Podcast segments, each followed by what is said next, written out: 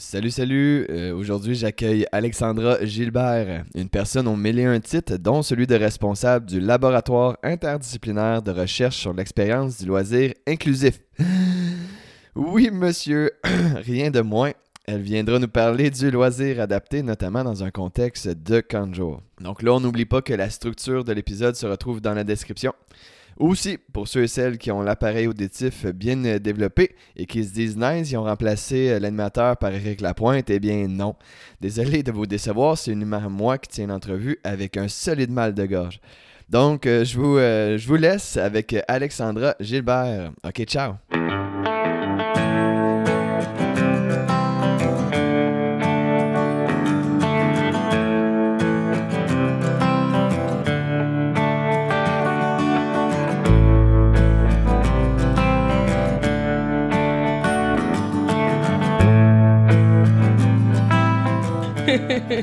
On commence?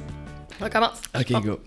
Donc, euh, Alexandra, Oui. Merci d'être avec moi aujourd'hui, c'est super apprécié pour le podcast Expérience Loisir. Euh, aujourd'hui, on va parler d'un sujet qui, euh, qui m'intéresse, mais qui je pense va, va intéresser beaucoup de personnes, surtout avec euh, les, les camps de jour qui s'en viennent, parce qu'on va parler du loisir adapté en général, mais aussi du loisir adapté pour les, pour les camps de jour. Avant de se rendre euh, au thème, euh, comme, euh, comme à l'habitude, j'aimerais qu'on apprenne un petit peu plus sur toi, bien qu'on on a appris à, à se connaître dans les trois ans de bac. Je voudrais savoir euh, pourquoi le loisir. euh, premièrement, de, ta, ta, ta ville natale, c'est quoi? Je viens de Saint-Jérôme. Saint-Jérôme. Oh, dans Oui. les Laurentides. Et non, je fais pas de ski. Et non. Puis pourquoi, pourquoi le loisir? Euh, écoute, c'est un peu lié à mon premier emploi qui a été avec des enfants et adolescents qui avaient un, un TSA. Donc, j'ai travaillé en camp de jour spécialisé puis des répits avec les, les enfants et adolescents. Euh, j'ai poursuivi au DEC, donc euh, au cégep, en travail social. Fait que je travaillais dans un contexte de loisirs, mais j'étudiais en intervention. Rapidement, dans ma tête, le lien s'est fait intervention par le loisir. Par la suite, j'ai travaillé dans des bases de plein air, toujours, euh, toujours dans un contexte d'intervention par le loisir. Donc, euh, par la suite, à l'université, j'ai sou- j'ai souhaité poursuivre dans cette lignée-là et je me suis fait happer par le phénomène Hélène Carbonneau, qui est moins dans l'intervention par le loisir, mais plus dans l'expérience puis les bienfaits de l'expérience inclusive de loisir. Et maintenant, euh, elle a changé tout, tout ça dans ma tête. Mais là, t'arrivais dans le fond déjà avec euh, un. Parce que la job du loisir, c'est d'être généraliste. Toi, t'arrivais déjà avec un. Je sais ce que je veux faire? Exactement. J'arrivais avec une idée en tête très précise. J'ai orienté mes travaux, mes cours optionnels en ce sens-là. Ok. Euh, j'ai divergé un peu pour aller vers le tourisme parce que, tu sais, des fois, plein air, tourisme, Ouais, il y a un ouais, lien. ouais. Euh, mais j'arrivais vraiment avec une idée précise, une clientèle, puis un, un type d'activité très précis en loisir. Puis aujourd'hui, tu, euh, tu es responsable, dans le fond. euh, la chaire de recherche, c'est quoi exactement? C'est le laboratoire interdisciplinaire de recherche sur l'expérience inclusive de loisirs. Ça, ça-. Ça fait des grosses cartes d'affaires, ça. Oui, c'est ça exactement. Puis je suis aussi agente de projet à l'Association québécoise pour le loisir des personnes handicapées. Ok. Donc moi, les acronymes, euh, on est amis. Oui, oui, oui, oui, Ouais. oui, effectivement. Puis là, dans le fond, tu es aussi à la maîtrise. Aussi à la maîtrise. Et t'as-tu juste ça comme dans projet? une compagnie de cache-cerne. T'es la principale euh, actionnaire et principale euh, utilisatrice. oui. ok, parfait. Ben écoute, euh, je pense qu'on peut déjà aller, étant donné que je vois les étoiles dans tes yeux quand on parle de loisirs euh, adaptés. Écoute, première question, le loisir adapté, c'est... c'est- Qu'est-ce que ça mange- mange en hiver? Exact, c'est quoi ça? Euh, ben écoute, euh, le loisir adapté, là, d'abord et avant tout, c'est on met la personne au cœur de nos interventions. Donc, il faut penser à la personne handicapée ou la personne qui a des besoins spécifiques. Euh, quand on pense à ça, ben vient ensuite les adaptations à mettre en place. Euh, on travaille beaucoup avec un, un- et là je, je vais le vulgariser très bien là, parce que c'est pas pas le but de vous faire une présentation scientifique mais l'idée là c'est juste qu'on veut on travaille avec un cadre conceptuel sur l'expérience inclusive de loisirs puis ça fait vraiment du sens quand tu y penses c'est juste que là on l'a rendu euh, scientifique. L'idée, c'est qu'on on- on met à disposition des équipements. La personne doit se rendre à un site d'activité puis utiliser des équipements qui permettent la pratique d'activités de loisirs. On peut penser à une piscine adaptée. Mais la personne peut se rendre, les portes sont accessibles, tout ça, puis la personne se rend au- à la piscine. Puis il y a des, euh, des lève-personnes pour qu'elles puissent utiliser la piscine comme tout le monde, finalement. Fait que là, première condition. Deuxième condition, ben l'idée, c'est qu'elle puisse un peu avoir accès à des activités qui, qui l'intéressent. à la base, qu'on la force pas, qu'elle a juste le choix d'une activité. par exemple, tu sais, des sentiers pédestres. Mais il y a des fois des sentiers, juste un sentier sur une multitude de sentiers qui est accessible, mais ça mobilise pas nécessairement ses potentiels. Tu sais, si la personne a une super bonne force euh, musculaire, mais qu'elle voudrait faire un sentier plus difficile, mais elle a juste accès à un petit sentier euh, bébé fafa. Mais l'idée, c'est que ça mobilise ses potentiels. Et la dernière condition, en fait, c'est que euh, la personne puisse être en, relation positive et réciproque avec d'autres personnes. L'idée, c'est qu'elle ait le choix, en fait, si elle veut se retrouver dans des activités juste avec des personnes en situation de handicap, ben, qu'elle puisse avoir ce choix-là. Mais si elle veut être en contact avec des moldus, ben, c'est qu'elle puisse le faire. Puis que ça soit positif, que ça soit pas euh, on attend toujours après la personne handicapée dans notre sentier, par exemple. L'idée, c'est qu'on on vive une belle expérience. quand ces trois conditions-là sont réunies, ben, on parle de loisirs accessibles ou d'expérience inclusive de loisirs. Puis là, à titre d'exemple, est-ce que est-ce qu'on parle juste de, de, personnes en situation de handicap? Parce qu'à titre d'exemple, moi, mon cardio diminue, je commence à avoir une petite bédaine. Euh, forcément, j'ai des loisirs qui diminuent en termes de limites. Est-ce que est-ce qu'on est là aussi ou... Euh? Bien, l'idée, quand on pense aux besoins spécifiques de la personne, puis tout intervenant en loisirs, tout récréologue doit, à la base, planifier ses activités en fonction d'une diversité de, de, de, population. Quand on parle de loisirs adaptés ou vraiment inclusifs ou quand on entend les termes intégration ou tout ça, on mhm. fait souvent référence à la personne handicapée. Euh, mais quand on pense accessibilité universelle, par exemple, eh bien, ça, ça peut s'adresser à toute personne. Donc, les petites familles, les personnes âgées, euh, c'est les exemples qu'on donne souvent, et la personne handicapée. L'idée, c'est de planifier les activités pour inclure une grande majorité de personnes. Donc, pas juste la personne handicapée, la personne qui a des besoins. Moi, par exemple, j'ai fait de l'arthrite j'étais pas, je me sentais pas une personne handicapée. Puis au lieu de, en fonction de différentes définitions de personnes handicapées, je rentrais même pas là-dedans. Là. J'avais pas le droit dans ma petite pancarte dans mon auto. Ouais, ouais, ouais, Mais j'avais quand même des besoins spécifiques juste pour ouvrir une porte, par exemple. Donc, si les activités ou si les lieux étaient adaptés, ben ça, ça l'était pour moi aussi. Donc, ça peut être bon pour plusieurs personnes. Puis c'est souvent un des enjeux. C'est souvent ce qu'on entend euh, chez, chez, les gestionnaires ou chez les intervenants, c'est que, ben pourquoi je ferais ça juste pour une personne? Mais ça peut tellement aider d'autres personnes. Donc... Ben, on va en parler tantôt, justement, des défis qui, euh, qui s'en viennent. Mais avant, euh, on parle de ça depuis combien de temps, le loisir adapté? Je dirais qu'il y a une augmentation, euh, tu sais, c'est très lié à la recherche. Souvent, il y a une augmentation des recherches puis des besoins depuis une vingtaine d'années, 20-30 20, ans. Euh, j'entends souvent euh, les chercheurs ici ou les, les, les, personnes avec qui on travaille dans le milieu dire qu'il y a 20 ans, parler de loisirs dans des CHSLD, ben tu te faisais regarder puis tu te faisais rire, tu sais. Ouais, ouais. Mais maintenant, ça a beaucoup développé parce qu'il y a de plus en plus de besoins. Le vieillissement de la population, définitivement, il y a de plus en plus de projets en ce sens-là. Euh, l'aménagement des villes, par exemple, en font partie. Euh, mais il y a aussi de plus en plus de diagnostics, il y a de plus, de, plus en plus d'argent qui est investi euh, pour diagnostiquer les enfants, entre autres. on peut penser aux troubles du spectre de l'autisme. Il y a des, des interventions très précoces maintenant, 0-5 ans. Donc, beaucoup d'argent pour favoriser l'accès à des soins, à des services.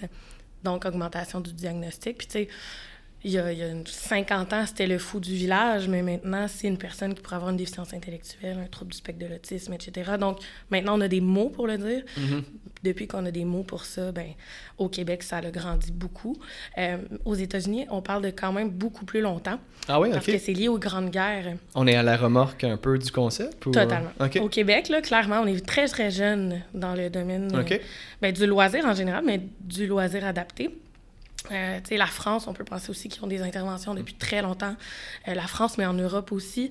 Euh, puis les États-Unis aussi, beaucoup, là, sont beaucoup, beaucoup de recherches là-bas parce que c'est très. Il y a une culture américaine très vétéran là, sur les, les, vétérans et tout ça, ah, sur la guerre. Il y a beaucoup d'actions qui sont mises en place pour ces personnes-là. Puis ben ça, ça, bénéficie, si on veut, à la recherche pour euh, les personnes handicapées. Et donc, est-ce qu'on parle euh, souvent dans, dans, dans, au niveau des États-Unis plus des aînés? Euh, est-ce qu'on oublie un peu la jeunesse ou si... Il y a de plus en plus d'interventions qui sont faites pour la jeunesse, mais effectivement, quand on en entend parler, ou les recherches ou les publics, là, de plus en plus, j'ai vu les personnes immigrantes. Donc, parce qu'on considère qu'ils ont des besoins spécifiques, il faut adapter les services pour eux. Tout est une question de mettre la personne au cœur de la recherche. Donc, après ça, vient des besoins, vient adapter les services. Mais c'est vrai que j'ai plus lu sur les vétérans et les adultes. Puis, euh, je pense que ça, ça, ça, ça inclut énormément de, de, problématiques, mais pas de problématiques, mais de défis, c'est-à-dire qu'au niveau du loisir adapté, à savoir euh, juste de le mettre en place, euh, de comprendre le concept, comprendre son impact, de le mesurer, pas tout le temps évident. Ça serait quoi, les, les, les, les de façon générale, les plus grands défis au niveau du loisir adapté? Mais déjà, tu as touché quelque chose de super important parce que déjà, le, il y a tellement d'acteurs et qui dit acteur dit plusieurs façons d'en parler, si on veut. Tu sais, déjà, dans le choix du terme que tu utilises pour le thème de ce podcast-là, mm-hmm. loisir adapté. Déjà là, il y a des gens qui se disent mais pourquoi c'est pas loisir inclusif? Pourquoi c'est pas intégration dans les loisirs? Déjà juste choisir un terme, c'est hyper difficile. Puis là quand on dit inclusif, c'est juste inclusif? Aux personnes handicapées ou inclusif à la diversité sexuelle ou euh, aux personnes immigrantes. Tu déjà là, là, tu vois la spirale à part, puis on peut aller dans des journées de travail juste pour trouver le terme qu'on veut utiliser, OK. Donc, euh, déjà, c'est un premier défi, tout dépendant de l'interlocuteur. Euh, mais ça, là, ça reste encore une fois, c'est pas assez de terrain, tu comprends? Le gestionnaire, là, en loisir, dans une petite municipalité, mm-hmm. un 12 avril, pour lui, là, arriver à transmettre l'information sur qu'est-ce qu'il y a, les outils qu'on met en place, les, euh, les recherches, puis les, les, résultats de ces recherches-là, arriver à à le joindre c'est hyper difficile parce qu'il y a tellement une multitude d'acteurs qui peuvent lui transmettre cette information-là. Il y a beaucoup de canaux de communication. Fait que pour les gestionnaires, c'est très difficile de savoir à qui se référer, puis qu'est-ce que je dois faire, comment le faire, mais qu'est-ce que je dois faire, puis où aller chercher l'information. On a du travail à faire là-dessus. Ben, deux questions par rapport à ça. En fait, la première, c'est c'est qui les intervenants qui en parlent ou les mhm. associations qui en parlent, puis est-ce qu'ils ont un double discours? Parce que, tu sais, des fois, quand il y a plusieurs mhm. personnes qui parlent du même sujet, justement, juste en, termes de. On s'entend pas sur le même nom, mais des fois, quand on s'entend sur le même nom, le processus après ne suit pas non plus. Non, c'est intéressant. mais ben, puis il y a aussi des organismes qui travaillent beaucoup en défense de droit. Mm. Donc, déjà, des fois, ça peut comme un peu teinter le discours. On est moins dans mettre en place une activité, mais plutôt défendre le droit que la personne doit faire des activités. Déjà, ça peut être euh, un défi. Euh, en termes d'intervenants, si on part de la personne, il y a souvent des, dans une municipalité ou dans un milieu, il y a souvent des associations locales, genre euh, l'association des parents d'enfants handicapés du Haut-Mauricie, mettons. Mm-hmm. Fait que déjà là, ces personnes-là peuvent organiser des activités, planifier des activités, genre euh, juste la pêche à la glace, accessible, adaptée. Ensuite, quand on monte un peu plus haut, il y a des intervenants euh, régionaux. Euh, il y a, par exemple, des instances régionales dans chacune des régions du Québec. Les 17 régions administratives, même euh, dans le très haut nord. Il y a des instances régionales. Il y a une personne qui est responsable de développer puis promouvoir le loisir pour les personnes handicapées. Donc, dans chacune des régions, il y a cette personne-là. Des fois, c'est des associations ou des organismes à part entière, donc à but non lucratif. Des fois, c'est intégré dans les URLS. OK. Donc, il y, a certaines URLS qui ont cette responsabilité-là. Fait que déjà là, c'est des, des, super bonnes personnes de référence.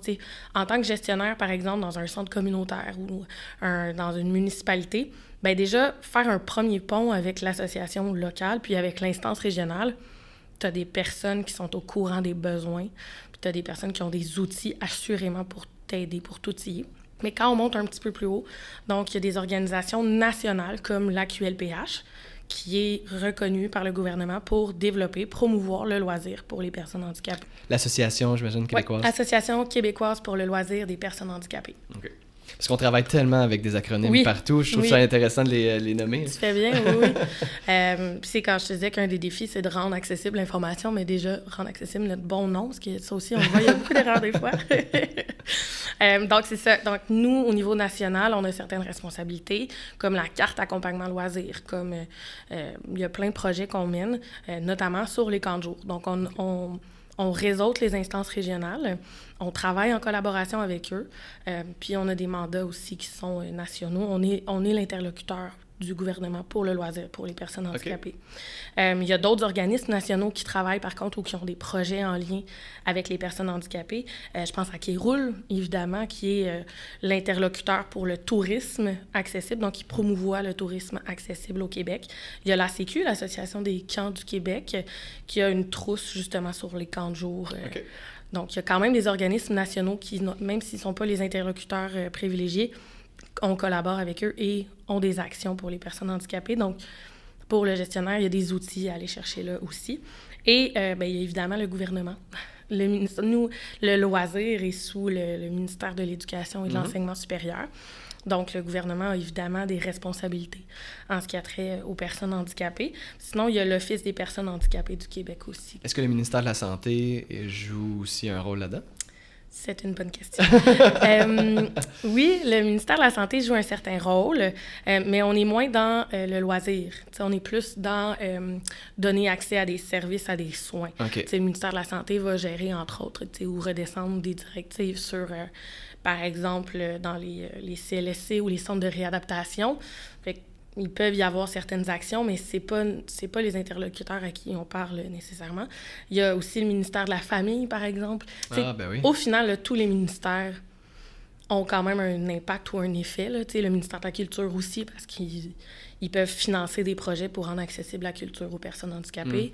Mm. Euh, fait que tous les ministères ont une certaine influence, mais le principal, c'est le ministère de l'Éducation et de l'Enseignement. Donc, j'imagine que le gouvernement reçoive des tonnes et des tonnes et des tonnes de demandes à gauche et à droite est-ce que ça fait partie aussi des défis, là, les, de recevoir justement et d'analyser, puis de, étant donné qu'on est jeune par rapport à toute la théorie, mm-hmm. comment est-ce qu'ils font pour le, ben, peut-être tu sais pas comment est-ce qu'ils font pour le cadrer directement, mais comment est-ce que comment est-ce que le gouvernement fait pour faire face, tu sais-tu un peu? Ben oui, certainement. En fait, comment ils font, c'est qu'il euh, y a des porteurs de dossiers, puis il y a des gens qui sont, euh, ils ont choisi en fait de reconnaître des institutions, des organismes et redescendre l'information.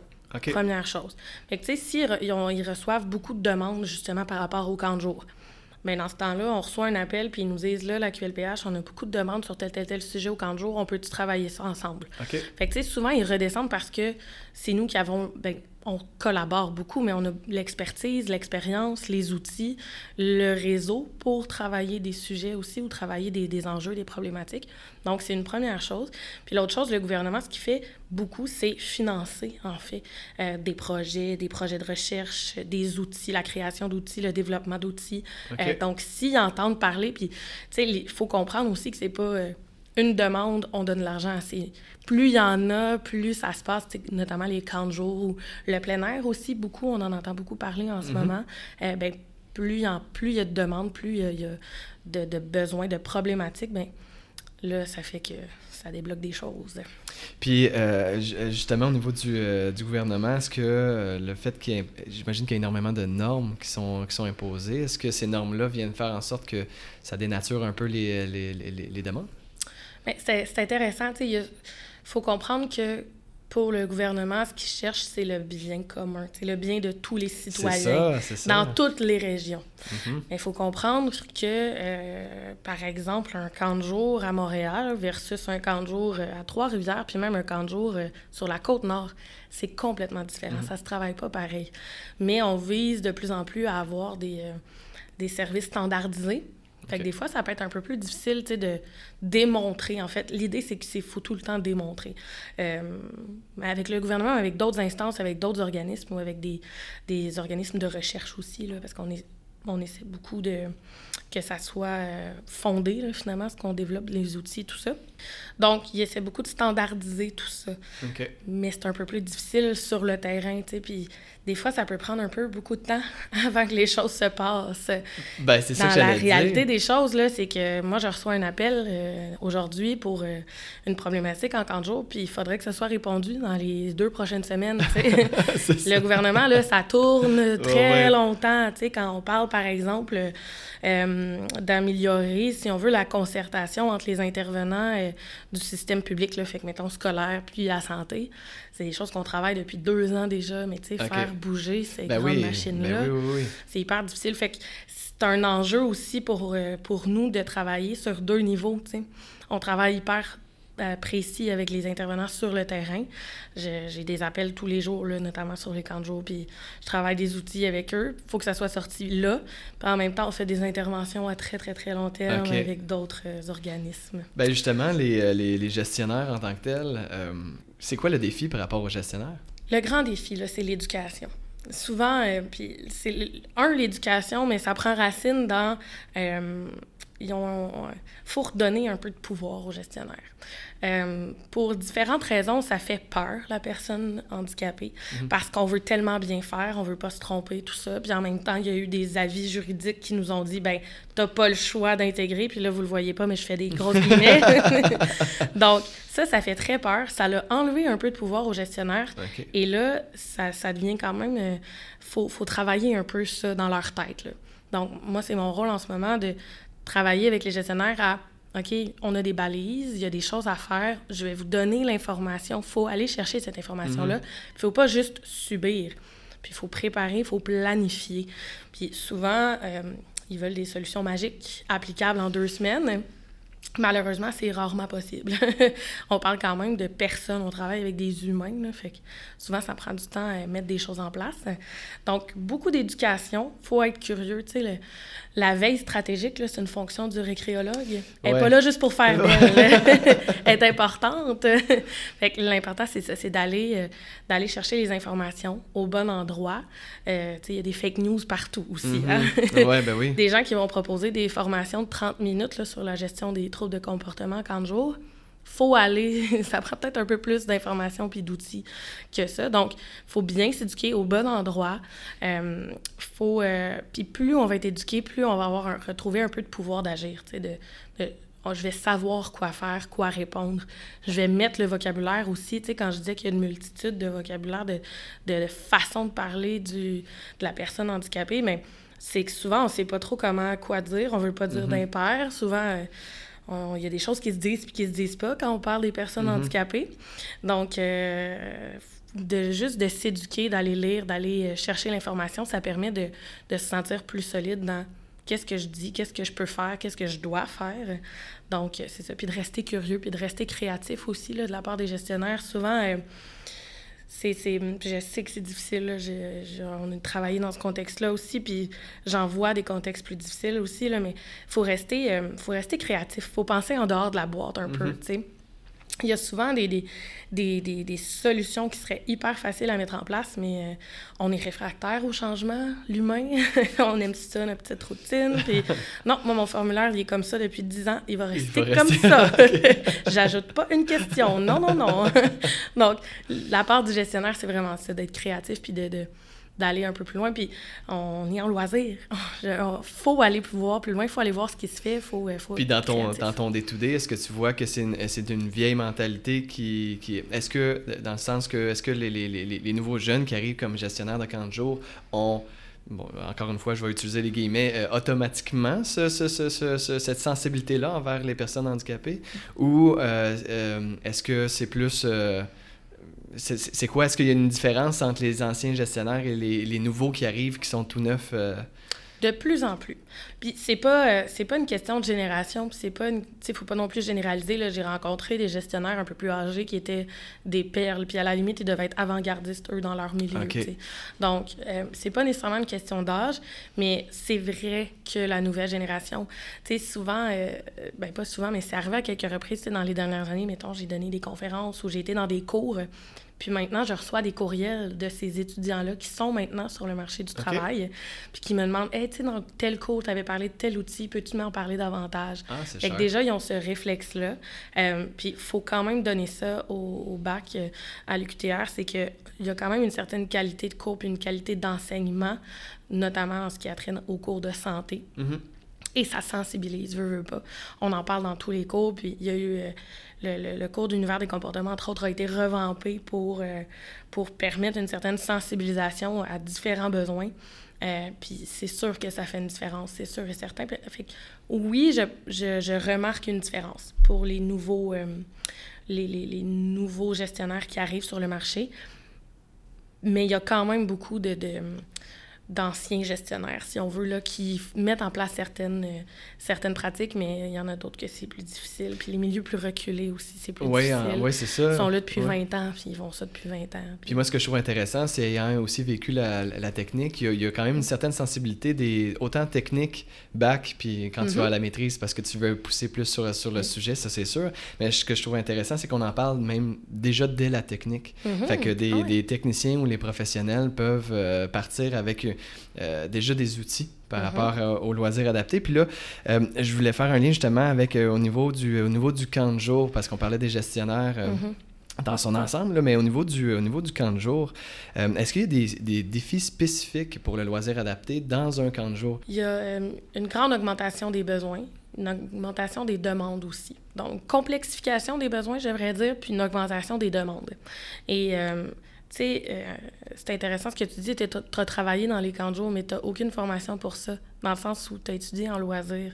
Tu n'es pas spécialiste du trouble du spectre de l'autisme, puis du syndrome de euh, insérer ici plein de noms par rapport. Tu sais, il y a des syndromes là, complexes, puis les gestionnaires doivent faire face à ça. Donc, un des défis, c'est clairement ça, puis c'est de euh, de bien évaluer ces besoins-là, puis d'être au courant qu'on ne fait pas de l'intégration à tout prix. Puis ça, c'est important de, de, le savoir faut favoriser une expérience positive pour l'enfant d'abord, mhm. pour les autres enfants, pour l'animateur, l'accompagnateur, parce que dans un, dans un, en ce moment, on vit vraiment une pénurie d'employés. Mhm. Dans ce contexte-là, il euh, faut travailler sur la rétention des animateurs, des accompagnateurs. Quand t'en as un, là, tu t'agrippes à lui et tu le tiens pendant quatre ans, jusqu'à temps qu'il se rende à l'université. Il faut, là. Fait que s'il vit une mauvaise expérience parce que les besoins ont mal été évalués ou, euh, tu sais, on, on, on, met l'enfant en, en, jumelé avec un autre enfant, mais il devrait peut-être pas parce que ses besoins sont très spécifiques, mais ça devient très lourd pour l'animateur vu des situations d'échec, l'accompagnateur aussi, ça peut être plus lourd pour le groupe. L'idée, là, puis le camp de jour ne doit pas se substituer à des services de répit ou à des services d'intervention. Mm-hmm. Le camp de jour, là, son but premier, c'est d'avoir du fun, d'avoir du plaisir. C'est des vacances pour tout le monde. Mm-hmm. Donc, faut pas non plus... Euh, commencer à faire des plans d'intervention, euh, tout ça, là, ça devient très... Euh, faut jamais perdre le, le, point de vue ludique en camp de jour. Donc, euh, l'évaluation des besoins, c'est une phase hyper importante euh, pour les gestionnaires. Puis souvent, on a tendance à faire ça rapidement. Je vais faire du pouce sur ce que tu dis parce que les demandes au niveau des, des, parents, souvent, il y a des mm. autodiagnostics qui se font. Euh, on peut voir aussi... Il y a tellement de demandes, puis il y a tellement mm-hmm. mon enfant vit ça et je veux, tu sais, à titre d'exemple, euh, tu prends un professeur, puis quand arrive l'été, tu t'attends à la même compétence du jeune de 16 mm-hmm. ans pour euh, la même euh, de façon d'accompagner.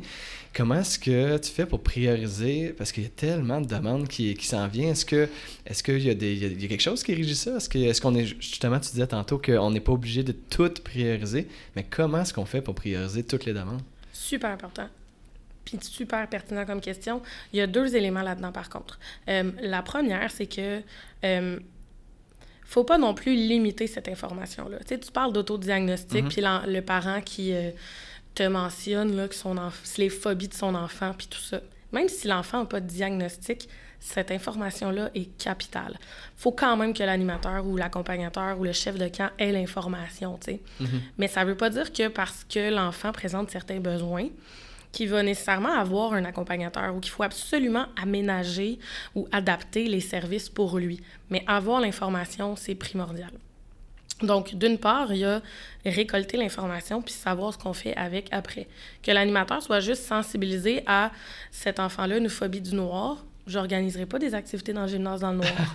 c'est tout, là. On n'a pas changé la programmation, on n'a pas mis un accompagnateur avec cet enfant-là, mais on peut juste prendre en compte cette information-là. Mm-hmm. Euh, d'autre part, le, gestionnaire, il euh, faut bien distinguer, donc, il y a des mesures d'accommodement raisonnables qui doivent être trouvées. Euh, on peut, puis là, c'est très technique et très légal, mais on peut, dans le fond, c'est ça, on peut aménager jusqu'à un certain point. Euh, les accommodements ne doivent pas dénaturer la mission du camp de jour. Euh, je donne souvent l'exemple euh, dans mes ateliers, si il faut, tu sais, si pour accommoder l'enfant, pour que l'enfant vienne au camp de jour, on doit, finalement, il doit être dans une pièce, seul, avec un accompagnateur, six heures de la journée, puis il fait que du casse-tête ou du bricolage parce que toutes les autres activités, bien, ça devient un service à part, à la limite. Mhm, mhm. Si le camp de jour est en mesure d'assumer ça et souhaite offrir ce type de service-là, go for it. Mais si euh, c'est un c'est trop demandant en termes de ressources humaines, en termes de, de, de, d'organisation de l'espace et de l'organisation de l'horaire de ces animateurs, etc., bien, on pourrait tomber dans une, dans une contrainte excessive dans ce cas-là. Et là, il faut prouver tout ça. Puis là, c'est un. Écoute, la, la Commission des droits de la personne et des droits de la jeunesse donne des formations de trois heures là-dessus. OK. Prenez pas ce que je dis pour du cash. Il faut faire attention. Il y a des subtilités, là, Ben des oui. petites lignes Oui, en, oui. en bas de page. Mais grosso modo, là, c'est que on vise une expérience positive, une expérience réussie. Et pour ça, il faut bien évaluer la demande qui nous est faite de la part du parent. Euh, Est-ce qu'on peut accommoder en tant que gestionnaire? Est-ce qu'on doit accommoder en tant que gestionnaire? Il y a des fois, des fois c'est non, des fois c'est oui, et c'est là où il faut être créatif beaucoup. Oui, mais euh, il faudrait qu'ils viennent juste trois jours semaine parce que j'ai un manque de ressources, tout ça. Ou oui, mais il va y avoir un horaire euh, aménagé. Ou oui, mais je vais créer un groupe, un plus petit groupe. Par exemple, pour des enfants qui ont euh, des besoins plus spécifiques, puis pour une, que suivre une programmation régulière de camp de jour, c'est difficile. Mhm. Si, on leur, si je mets huit enfants ensemble avec trois animateurs, puis que j'aménage une programmation spécifique pour eux, puis qu'ils se jumellent aux autres groupes des fois dans la journée, ils vont à la piscine tout le monde ensemble, j'ai pas dénaturé ma mission. J'offre une activité, j'offre des activités ludiques qui permettent euh, l'éducation des- de l'enfant et tout. Mais en même temps, j'ai aménagé, j'ai adapté. Puis c'est possible dans ma réalité d'organisation, mais on y va, puis... euh, C'est ça, ça prend les, les, les, ressources en conséquence. Oui. Puis les ressources humaines sont, sont un aspect hyper important dans un camp de jour. Tantôt, je parlais d'a- d'attente envers un professeur versus Mhm. envers un animateur. Tu sais, est-ce que l'âge des, des, des, des coordonnateurs, parce que moi, je me souviens dans le temps, il y avait euh, les personnes qui étaient dans les camps de jour, c'était souvent des professeurs. Euh, qui faisaient l'été, dans le fond, dans, dans, dans les camps de jour. oh, Maintenant, c'est plus euh, des, des jeunes 16, 17, euh, puis 18, ils deviennent coordonnateurs ou pas loin Mhm. d'eux. Est-ce que euh, l'âge, justement, des, des animateurs vient jouer dans, dans, je dirais, le, le- le concept d'adapter? Est-ce que ça vient, ça vient augmenter le, le- le défi par rapport au loisir adapté? oui. Ça finit là. Alors, la prochaine question. ben oui, bien sûr que ça vient, c'est un des défis. Euh, par contre, tu sais, l'intégration en camp de jour, c'est un processus. Les animateurs, les accompagnateurs sont dans le, le pendant, dans l'été, tu sais. Mais pour les aider, ces animateurs et accompagnateurs-là, et coordonnateurs, en fait, faut que le gestionnaire fasse sa part dans le avant. Tout ce qui est évaluation des besoins, tout ce qui est mettre en place les stratégies, euh, tu sais, euh, juste euh, offrir des bonnes formations à ces animateurs puis ces accompagnateurs. Des- ça, c'est le rôle du gestionnaire. Ensuite, sais, oui, l'âge, 16-17.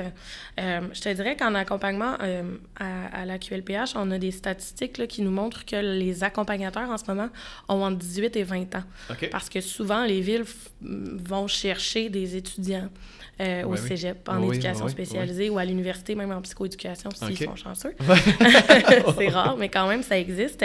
Donc, quand même, les accompagnateurs sont un peu plus vieux. Mais ces accompagnateurs-là doivent composer avec des animateurs, des fois un peu plus jeunes. Donc, faut que la part, de la part du gestionnaire, il doit favoriser cette culture d'intégration-là, puis la collaboration animateur-accompagnateur, euh, mettre en place des stratégies par rapport à ça, puis surtout axer sur la formation, donner les outils nécessaires à son équipe. Puis de la part de l'animateur puis de l'accompagnateur, mais c'est d'aller, tu sais, de cogner aux bonnes portes, d'aller chercher des outils, d'aller... euh, c'est ça, il faut, euh, faut aussi qu'ils s'informent, mais des fois, c'est un peu plus difficile. euh. Ben, ouais, ben oui. Puis comment est-ce qu'on peut faire justement pour réduire un peu, le, tu sais, on a nommé beaucoup de défis. Comment est-ce qu'on peut faire pour réduire l'impact ou de- la même question que ce serait quoi un scénario idéal pour un camp de jour? C'est quoi un camp, un camp de jour parfait dans, cette, dans, cette, euh, dans un loisir adapté dans le, dans le concept? C'est quoi? Le, le camp de jour parfait commence son processus d'inscription euh, tôt. Honnêtement, là, commencer en juin, c'est c'est tard un peu. Mais c'est la réalité de beaucoup de milieux. On pense par exemple à des régions éloignées qui... C'est des comités de bénévoles qui organisent le camp de jour euh, le soir quand ils peuvent. Je- on comprend cette Ah oui, réalité ah, aussi. ok, Ah, ok, oui, oui. Oui, oui, on en a vu. on en a accompagné. Oui, euh, mais donc, l'idée, c'est de commencer le plus tôt possible. Plus tôt on commence, plus tôt on peut aller chercher les informations ou les outils. Euh, le camp parfait euh, a un bon processus d'évaluation des demandes, pose les bonnes questions dans son formulaire d'inscription et il utilise cette information dans son formulaire. Euh, ça ne veut pas nécessairement dire que chaque formulaire d'inscription euh, qui présente des besoins particuliers va nécessiter un processus d'évaluation de l'accommodement. Là. Mm-hmm. Mais au moins, on a l'information, puis on l'utilise en formation, par exemple, avec nos animateurs. Euh, ensuite, pour les besoins un peu plus spécifiques où on a besoin d'évaluer l'accommodement raisonnable, mais on essaie de s'entourer le plus possible. le canjo parfait, pour moi, a euh, travaille en concertation avec des acteurs importants du milieu. Euh, on pense souvent aux intervenants scolaires ou du milieu de la santé, mais les organismes communautaires de la région aussi souvent organisent des, des, fins de, des activités de fin de semaine ou de répit avec les gens avec les enfants qui se retrouvent dans les camps de jour.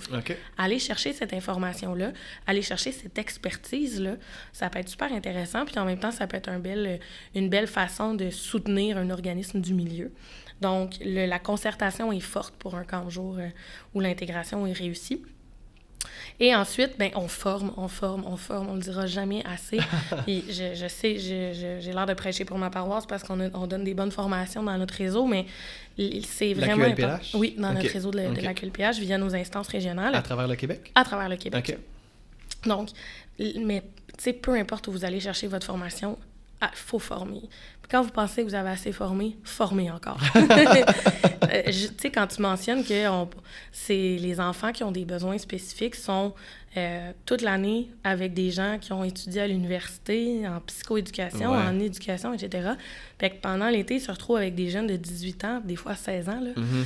Ben, effectivement, c'est pas des spécialistes on ne demande pas non plus qu'ils deviennent des spécialistes, mais il faut au moins qu'ils soient en mesure de...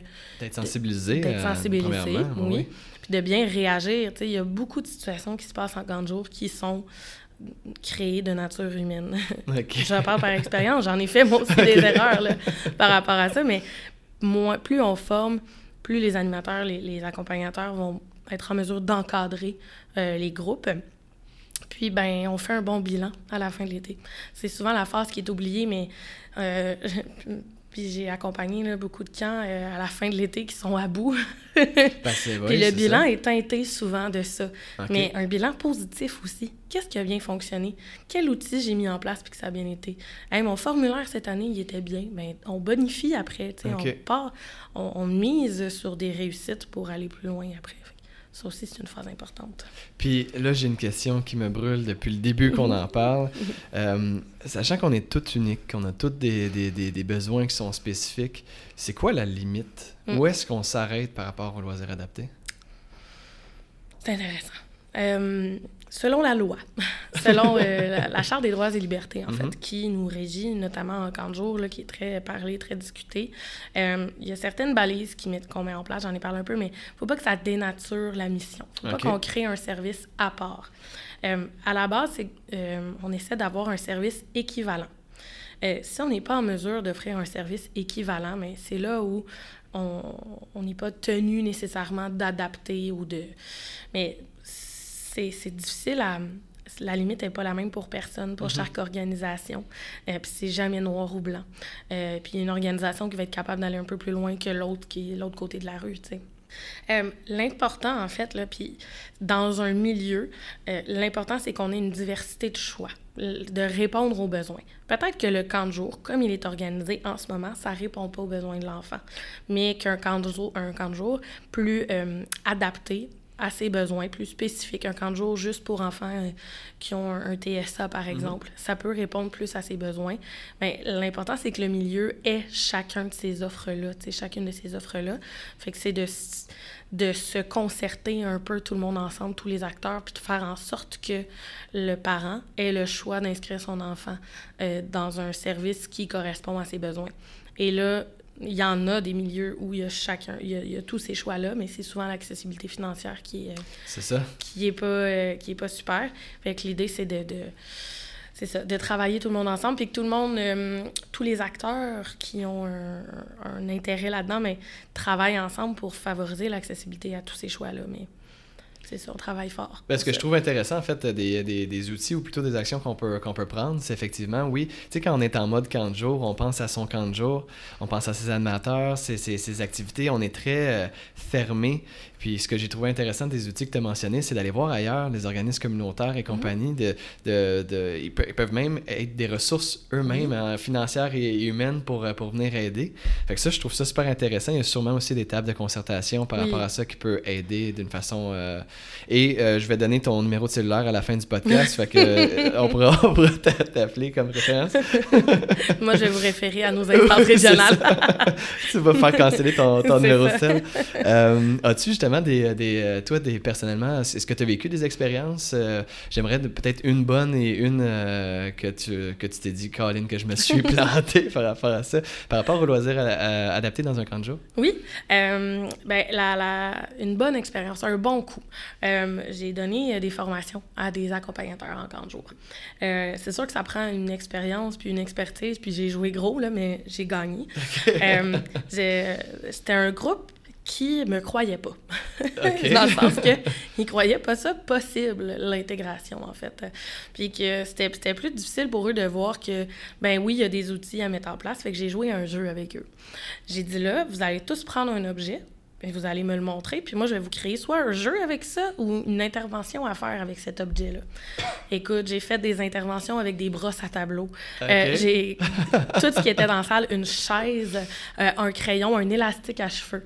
Euh, c'est un couteau à double tranchant, ben, J'ai risqué, mais j'ai gagné. je, je, me suis fiée à mon expertise, à mon expérience. Mais c'est ça l'idée, c'est d'être créatif puis de leur montrer que.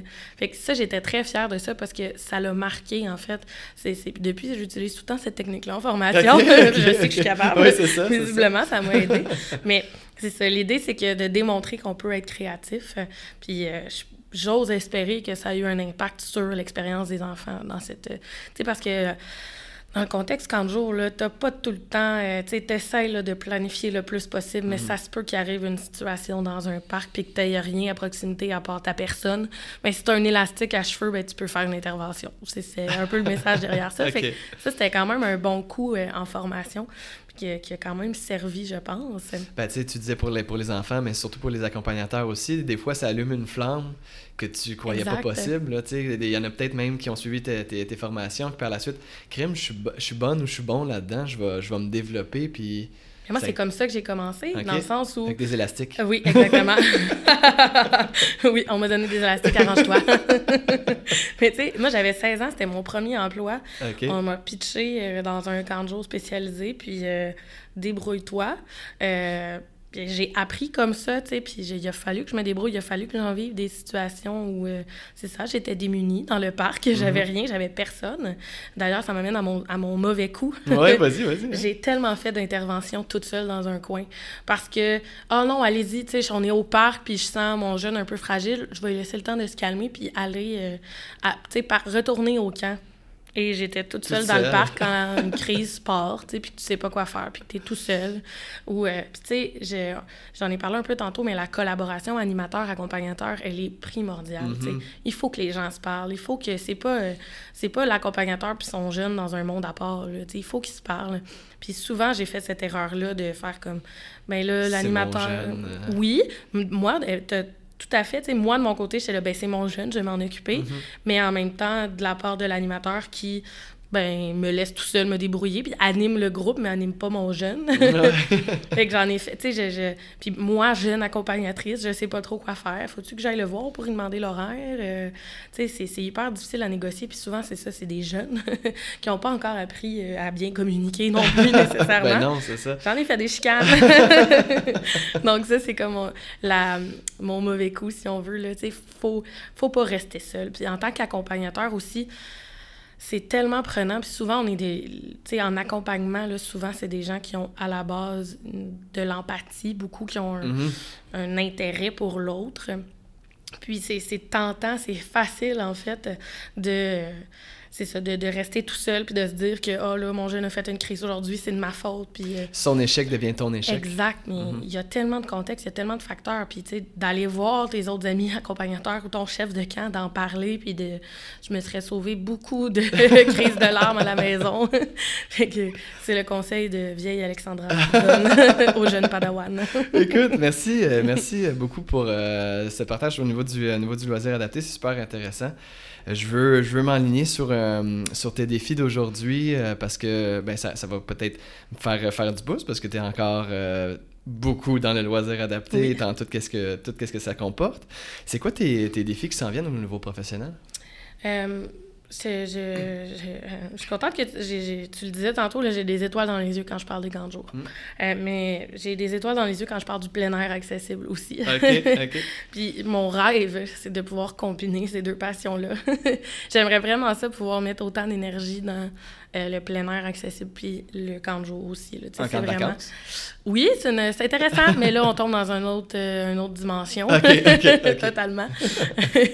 mais donc, tu sais, travailler, tu euh, mon rôle en ce moment est un peu comme consultante, si on veut, là, pour les camps de jour, mais j'aimerais pouvoir faire la même chose pour le plein air. Fait que, de combiner les deux sans... Euh, c'est en essayant d'avoir des nuits de sommeil euh, qui ont de l'allure. fait que c'est ça mon défi, gérer ma passion. OK, c'est ça mon ben, écoute, c'est merveilleux comme défi, là. Je pense qu'il y a bien des personnes qui voudraient l'avoir, ce défi-là. Là.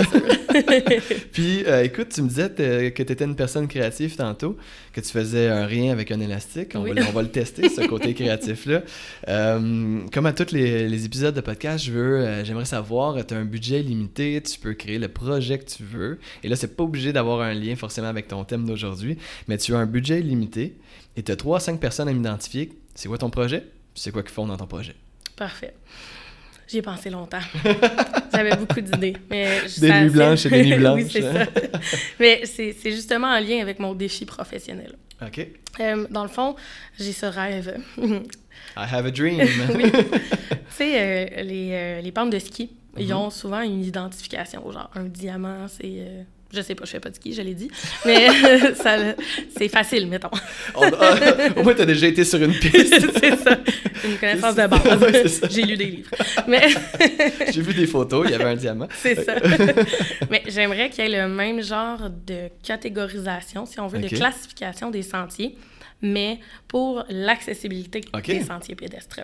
Euh, ben, sentiers de randonnée, euh, raquettes, ski de fond, ah, toutes pratiques confondues. Euh, donc, c'est un peu un rêve. J'ai vu ça. En fait, j'en ai entendu parler en France. Je ne l'ai pas vu de mes yeux vus, mais j'en ai entendu parler. Euh, j'ai fait un stage là-bas, puis j'ai entendu parler beaucoup de gens qui avaient ça un peu en tête, puis moi, ça m'a allumé beaucoup. fait que ce serait de, de faire ça ici. dans le ski ou le sentier pédestre? Non, dans les sentiers. OK, OK, OK. Pas le ski, mais ça, c'est l'idée. L'idée est un peu la même de voir. Parce que le ski, une fois que t'es parti, difficile de s'adapter à. Il y a des équipements. le, sous-bois, il est pas pire adapté, vas-y. non, non. C'est de dire, tu sais, mettons, un sentier euh, un sentier dans une ville. Ouais, euh, ben, en fonction de certains indicateurs, euh, il y a un petit peu de roche, c'est une étoile. il y a des rampes, ça devient deux étoiles. Ouais. Il y a une, certaine classification comme ça. Mais de le faire partout, puis que ce soit connu et reconnu, parce que il peut y avoir des initiatives locales, mais l'idée, c'est qu'il y a une personne qui allait visiter un sentier à Trois-Rivières ou euh, à Québec, bien que ce soit la même classification, mm que ce soit national. Mais ça me semble être un projet assez réaliste. Ben oui, c'est juste que ça, oui, c'est juste que ça prend du temps, ça prend des gens, ça prend, tu sais, il faut. Euh, puis, tu sais, euh, moi, je suis qui pour dire euh, petite roche, c'est c'est une étoile, puis euh, telle rampe, c'est deux étoiles. Ça, ça prend quelque chose. Tu sais, il faut l'étudier. J'ai quand même une racine scientifique, là. Ouais, c'est quand même ancré en moi, fait qu'il faudrait faire une étude. Et c'est là où intervient... Tes personnes. Mes personnes. en fait, Marie-Michel Duquette c'est une tête, cette fille-là, tellement intelligente et euh, a collaboré sur de nombreux projets de recherche sur les personnes handicapées, sur le plein air. Fait que moi, j'ai besoin d'elle dans ma team. J'ai besoin qu'elle me, me, prête son cerveau pour faire ça, qu'elle mette à profit ses compétences, son intelligence surtout. Puis elle est tellement bonne en projet de recherche, puis c'est une collègue fantastique. Donc, Marie-Michel qui m'aide pour déterminer ça va être quoi la catégorisation, tout ça. Parfait. Euh, une fois que c'est fait, par exemple, ben en fait, pendant le projet, pendant qu'on le fait, je te dis, j'y ai pensé vraiment beaucoup. Ben oui. Je savais de l'écrire, ce projet il va être déposé éventuellement. Vite avant que le podcast oui, sorte. c'est ça.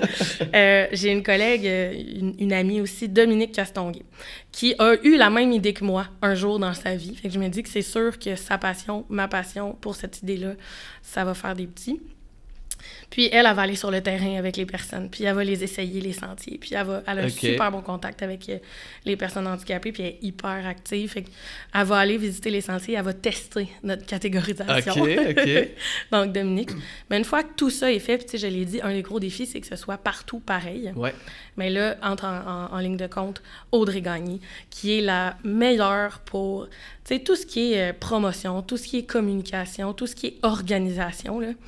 Elle, elle va partir ça, là. Elle va organiser ça, puis elle va faire des activités de... Elle va faire des événements, puis là, tout le monde va savoir, tu sais. j'ai- Il faut mettre ça en place, puis c'est- c'est la meilleure dans mon entourage qui a cette tête-là. Fait que moi, finalement, je fais juste toutes les mettre ensemble. Puis Je leur dis de le faire. T'es l'affiche publique, C'est puis c'est ton idée. Moi, j'ai l'idée, mais après ça, qui s'arrange. Non, moi, j'aide un peu tout le monde. Je mets ça en commun, puis je gère tout. ok, cool. Ben écoute, fait que les invitations sont lancées, Oui. puis je pense que c'est un projet qui pourrait être fait. Bon, je vais- on va vous laisser un an. ah, OK. 2021 quand même, c'est réaliste. C'est bon, c'est bon. Sachant que vous avez une équipe de feu. Oui. Mais là, je m'aperçois qu'il n'y a aucun gars. Eh. Girl power. C'est voulu. Parfait. Puis écoute, euh, je te, je te laisse euh, le micro. T'as t'as un deux minutes à toi pour plugger ce que tu souhaites. Yay! Euh, ben d'abord, j'en ai parlé à quelques reprises, mais on a quand même un bon réseau d'instances régionales. Euh, allez sur le site internet de la QLPH, à qlph.qc.ca, allez chercher votre instance régionale, puis juste lâchez-leur un coucou. Ils ont des outils, des services. C'est des personnes qui sont dédiées aux loisirs pour les personnes handicapées. C'est sûr qu'ils ont des ressources, des outils. Fait que, premier, euh, première chose. Deuxième chose, euh, chez nous, euh, c'est le segment est plug, fait que je vais le plugger. à la QLPH, on a euh, donc un guide, le guide de référence vers une intégration réussie, où on a des balises qui euh, sont en, en fait une auto-évaluation puis des recommandations surtout sur à quoi penser quand je veux favoriser l'intégration en camp de jour. Et on l'informatise donc dans les prochaines semaines, prochains mois. Je me lancerai pas, euh, je me peinturerai pas dans un coin.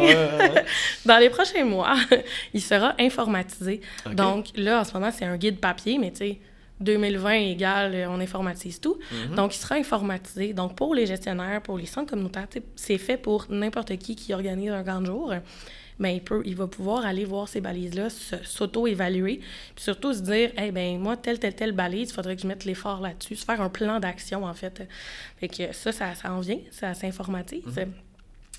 Puis euh, la dernière chose, c'est que je collabore sur euh, un comité, un sous-comité en fait, euh, pour le sommet canadien du plein air, qui va être à Gatineau euh, début octobre prochain. Vous pouvez aller googler leur site internet, qui est un peu long à dire. En, en, en 2020. Oui, en En 2020, 2020. Donc, en octobre 2020, euh, le Sommet canadien du plein air. euh, puis, il va y avoir différentes thématiques, dont l'accessibilité. C'est un événement qui se passe au, au- au Québec, mais c'est. Il y a plein d'organisations. Le comité, entre autres, il y a des gens du Québec, mais des gens du Canada anglais, Saskatchewan, Colombie-Britannique et tout. Donc, ça rassemble tous les intervenants de plein air du Canada, puis ça se passe au Québec, à Gatineau. Il n'y a, pas- il y a pas de raison de ne pas y aller. là. Ça va juste être super le fun. Puis Il me semble que c'est un trois jours. Oh, nice. qu'il va y avoir beaucoup de sujets couverts. Puis l'idée, c'est de sortir de là, tu sais, un sommet. L'idée, c'est de sortir de là avec des pistes d'action qui vont se mettre en Ben oui, place. Fait que si vous avez quelque chose à dire, ben c'est le temps. Si vous, ça vous tente de vous impliquer dans le plein air accessible, mais entre autres, ça va être le temps là. Fait que c'est un bel événement. Alex, un grand merci d'avoir euh, participé au, euh, au podcast Expérience Loisir. C'est super apprécié, puis j'espère que, en fait, moi, je n'ai appris beaucoup, Oui! énormément. bon, fait que je repars avec euh, les, les- le, le- le tout pour, pour, pour mes propres tâches. Oui. Ben, merci pour Ah. l'invitation. Puis merci pour le podcast. C'est vraiment utile. Puis c'est vraiment intéressant. ben, merci, puis euh, ben, on se rejoint bientôt. Oui! Salut!